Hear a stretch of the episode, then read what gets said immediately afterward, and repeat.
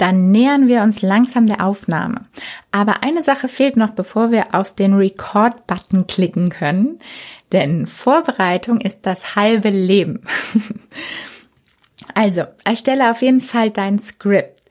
Was jetzt nicht ähm, bedeutet, dass du unbedingt einen kompletten Text vorher schreiben musst. Also das ist komplette Typsache. Du kannst einfach nur stichwortartig dir das runterschreiben. Du kannst es komplett auch ähm, als kompletten Text runterschreiben. Wenn du das machst, solltest du dir aber auf jeden Fall nicht angewöhnen, das dann abzulesen. Ähm, deshalb würde ich immer empfehlen, erstmal mit Stichworten es auszuprobieren, weil man einfach schnell dazu tendiert, wenn es ein ganzer Text ist. Und man hört es, wenn es abgelesen ist und es fehlen die Emotionen und keiner möchte irgendwie einem monotonen Vorleser zuhören. Dann kann ich auch mir ein Hörbuch anhören und keinen Podcast. Deshalb am besten einfach nur ein paar Stichwörter die dir einfach helfen, deine Struktur und deinen roten Faden zurechtzulegen und aufrechtzuhalten, damit du auch nicht komplett irgendwie ausschweifst und gar nicht mehr weißt, worüber du eigentlich sprechen wolltest und auch immer weißt, okay, wo soll die Folge hinführen? Welchen Mehrwert möchte ich mit dieser Folge am Ende liefern?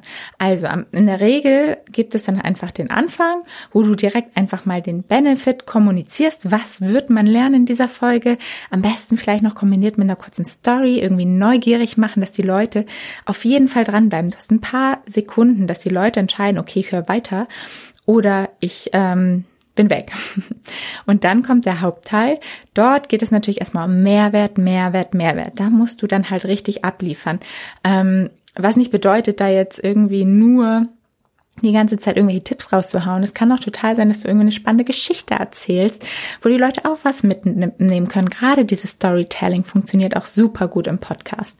Also da bist du relativ frei, nur immer im Kopf behalten, dass die Leute dort auch was mitnehmen können. Und am Ende natürlich der Call to Action, dass du vielleicht machst auch nochmal eine Zusammenfassung, aber dann immer sagst, okay, entweder einfach, hey, abonniert doch meinen Podcast oder ähm, schaut mal auf meiner Website vorbei, also was auch immer dein Call to Action sein soll. Das ähm, kann mit einem kleinen Call to Action am Ende deines Podcasts auf jeden Fall überhaupt nicht schaden, ganz im Gegenteil, kann dir eigentlich nur helfen. Also mach dir auf jeden Fall eine Vorlage dazu, die du dann einfach für jede Episode immer wieder nutzen kannst, was dein Podcastleben auch wieder definitiv vereinfacht. Und wenn du sicher gehen willst, dass du auch wirklich an alles denkst, dann hol dir am besten deinen Podcast Kickoff Spickzettel unter podcastmarketing.io slash Zettel. Dort steht nämlich nochmal alles aufgelistet drauf, so dass du wirklich nichts vergisst für deinen erfolgreichen Podcast-Start. When you make decisions for your company, you look for the no-brainers. If you have a lot of mailing to do, stamps.com is the ultimate no-brainer. Use the Stamps.com mobile app to mail everything you need to keep your business running with up to 89% off USPS and UPS. Make the same no-brainer decision as over 1 million other businesses with Stamps.com. Use code PROGRAM for a special offer. That's Stamps.com, code PROGRAM.